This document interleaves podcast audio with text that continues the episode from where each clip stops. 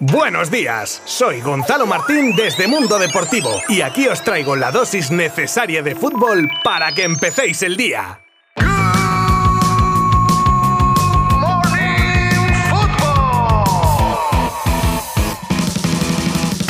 Hola a todos y bienvenidos a un nuevo episodio de Good Morning Football. Miércoles 8 de diciembre que empezaremos con la interesantísima entrevista en exclusiva de Jordi Cruz para Mundo Deportivo y os sacaré unos audios de ciertas pinceladas que nos contaba el director deportivo del Barça sobre temas como el fair play, el estilo de juego, algunos nombres propios como Xavi, De Jong, Memphis, Busquets, Dembélé. Analizaremos también más reposadamente las claves de la eliminación de la selección del Mundial. Tenemos enésimo lío con Cristiano Ronaldo la posible salida de Coutinho del Aston Villa, los problemas que se le podrían avecinar a Jiménez y el Atlético de Madrid, o el posible paso adelante del Real Madrid en la carrera por fichar a Hendrik. Todo esto, además de otros temas interesantísimos, los descubriréis si me acompañáis los próximos minutos. Os habla, como siempre, Gonzalo Martín desde Mundo Deportivo. ¡Empezamos! Lo dicho, Mundo Deportivo tenía la oportunidad de charlar largo y tendido con Jordi Cruz para analizar muchos temas futbolísticos a nivel mundial y también en clave Barça, evidentemente. Y os voy a acercar unas cuantas cosas que nos dejaba y que merecen mención especial. Por ejemplo, era preguntado por varios nombres propios del primer equipo y os iré poniendo lo que ha dicho al respecto. Temas como todo lo que ocurría con Dembélé y su decisión de quedarse en el Barça, algo que Jordi simplifica diciendo que todo lo que se montó fue causa de la rumorología de los medios. El caso de Dembélé me, gusta mucho porque ¿quién montó el lío? La rumorología. La activó él. Él siempre dijo se quería quedar. Según la prensa había firmado en 200 clubes diferentes. Y al final, siendo jugador libre y teniendo toda la fuerza, él de decidir dónde quería jugar a fútbol y decidió quedarse en el Barcelona. Creo que sería importante escuchar su opinión cuando habla más que seguir la rumorología que a veces se crea. ¿no? Otro de los casos sonados del pasado mercado fue el de la salida o no de De Jong y dice que el fútbol son momentos, pero que a veces el fair play te obliga a pensar en otras cosas aparte del tema meramente deportivo. El episodio de Jong, la situación financiera, la situación de fair play, pues te obliga muchas veces a, a pensar de una manera que no solo es de, preferencia o futbolístico, al final es una ecuación de, de, muchas cosas. Por cercanía en el tiempo, Cruyff era preguntado sobre Frank Kessie, que ha sonado para salir en este mismo invierno, y su respuesta es clara y concisa.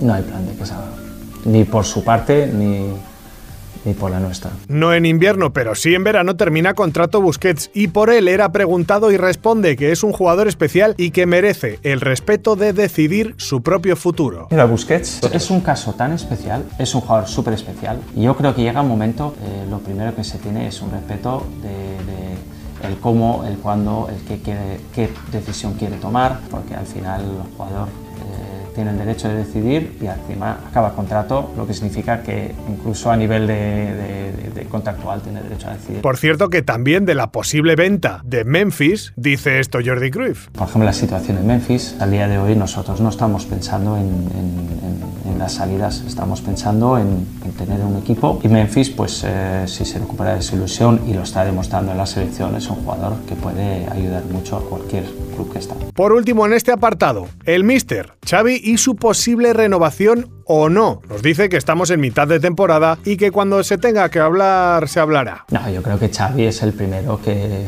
conoce el mundo del fútbol, sobre todo conoce mejor que ninguno de nosotros el, el, Barça y él también públicamente ha dicho muchas veces que, que bueno, que tranquilidad, que estamos en media temporada y, y, cuando se tenga que hablar ya se hablará. En otro orden de cosas se le preguntaba también sobre el tema de los fichajes y del famoso fair play y todo esto nos comentaba. Yo creo que estamos en una fase, o sea que hemos dado los pasos adecuados para llegar a donde queremos llegar. Pero también es cierto que no se puede hacer todo de golpe, sobre todo con el fair play que tenemos. A veces hay que, es como un puzzle, ¿no? Eh, a ver qué pieza es más importante eh, poner ahora y el otro pues con tiempo.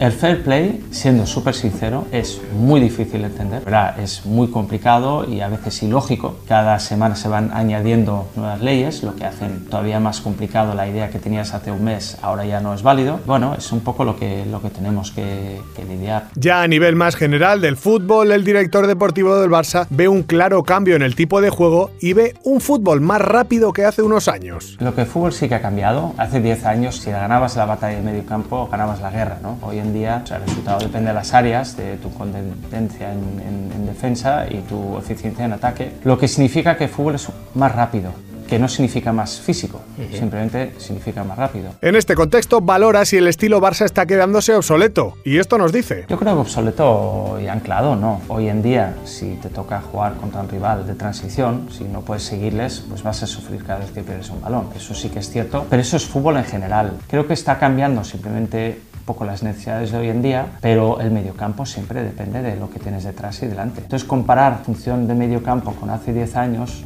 no es justo porque hace 10 años había un ataque diferente a hoy. Dicho esto, pone como ejemplo a Guardiola y a su City, que dice que siguen con el mismo ADN y una misma filosofía, solo que adaptándola a las condiciones del fútbol actual. Guardiola como entrenador, con su filosofía, que es también filosofía muy parecida al Barça, que lo está haciendo en Inglaterra, que estamos hablando que es el país de las transiciones, y sin embargo sigue poniendo en, en juego su filosofía, su ADN dentro de un fútbol que requiere hoy en día una velocidad de juego superior. Por cierto, que antes he dicho por último, por último aquí, en los audios que os he preparado para este podcast. La entrevista es más extensa y os animo a verla porque cuando oyes hablar a un tipo que sabe tanto de lo que habla da gusto, la verdad. En cualquier aspecto, ¿eh? La podéis encontrar íntegra en nuestra web y en el canal de YouTube de Mundo Deportivo.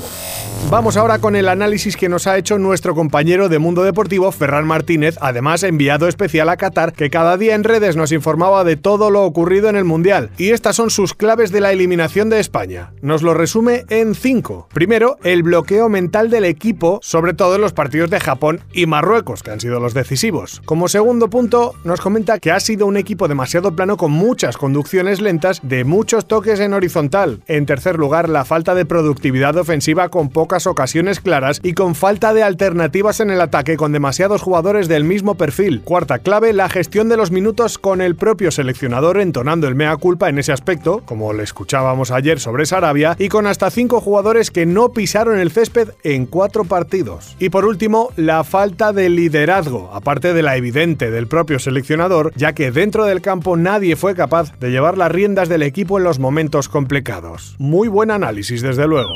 Enésima polémica con Cristiano Ronaldo, que tiene pinta de que se le está yendo la pinza, ¿eh? Y que cada día lleva peor el darse cuenta de que ya no es ni será el Cristiano, por ejemplo, del Real Madrid, cuando estaba en su prime, como dicen ahora, o lo que es lo mismo en su pico de forma. Y es que el ego del portugués sigue siendo enorme y para muestra la del entrenamiento postpartido ante Suiza, donde los jugadores titulares entrenan en el gimnasio y los suplentes lo hacen en el campo. Pues por supuesto, él entrenó en el gimnasio y cuentan que lo hizo por no querer entrenar con los suplentes, que es lo que fue él contra Suiza como si fueran chusma o algo. Bueno, esto ya lo digo yo porque es la impresión que da, vamos. Y más cuando fuentes de la selección portuguesa confirman que no tenía ninguna molestia y fue decisión suya. Viajamos a Inglaterra donde el diario Mirror informa de que Coutinho podría tener los días contados en el Vila ya que no contaría para Emery. Tanto es así que se rumorea con una salida incluso en este mercado invernal. Llegado el caso, el club no se plantearía una cesión y solo contemplaría una venta del brasileño. El Real Madrid en su intento de adelantar por la derecha al resto de clubes interesados en fichar a la perla del Palmeiras, Hendrik se dice que estaría dispuesta incluso a abonar el 15% de impuestos que correspondería pagar al Palmeiras a Hacienda por el traspaso. Por cierto, un traspaso que ya se comenta estaría a punto de cerrar el club blanco por el chico por una cantidad cercana a los 60 millones más bonus, lo que según Fabrizio Romano podría llegar a alcanzar un montante total de 72 millones. Y cuidado porque se podrían avecinar problemas para Jiménez y el Atlético de Madrid. Para él seguro, pero para el club colchonero puede que también. Todo tras los incidentes del jugador en el partido de Uruguay contra Ghana. En primera instancia se comentó que no afectaría una posible sanción a los clubes, pero ahora con el informe de la FIFA encima de la mesa y basándose en los artículos 12 y 15, dependería de si se califican los hechos como graves, con lo que sería sancionado solamente con su selección, o muy graves, afectando así también a las competiciones domésticas, Liga y Copa del Rey por hasta 15 partidos. Terminamos hoy con dos apuntes rápidos internacionales que afectan a dos selecciones, la de Alemania y la de Bélgica. La primera es el anuncio de la continuidad a pesar de la debacle germana de su entrenador Hansi Flick, al menos hasta la Euro que se celebra en Alemania en 2024. Y la segunda, que era un secreto a voces, es el anuncio de Eden Hazard de poner punto y final a su participación con la selección, haciendo las maletas como hiciera hace pocos días Roberto Martínez.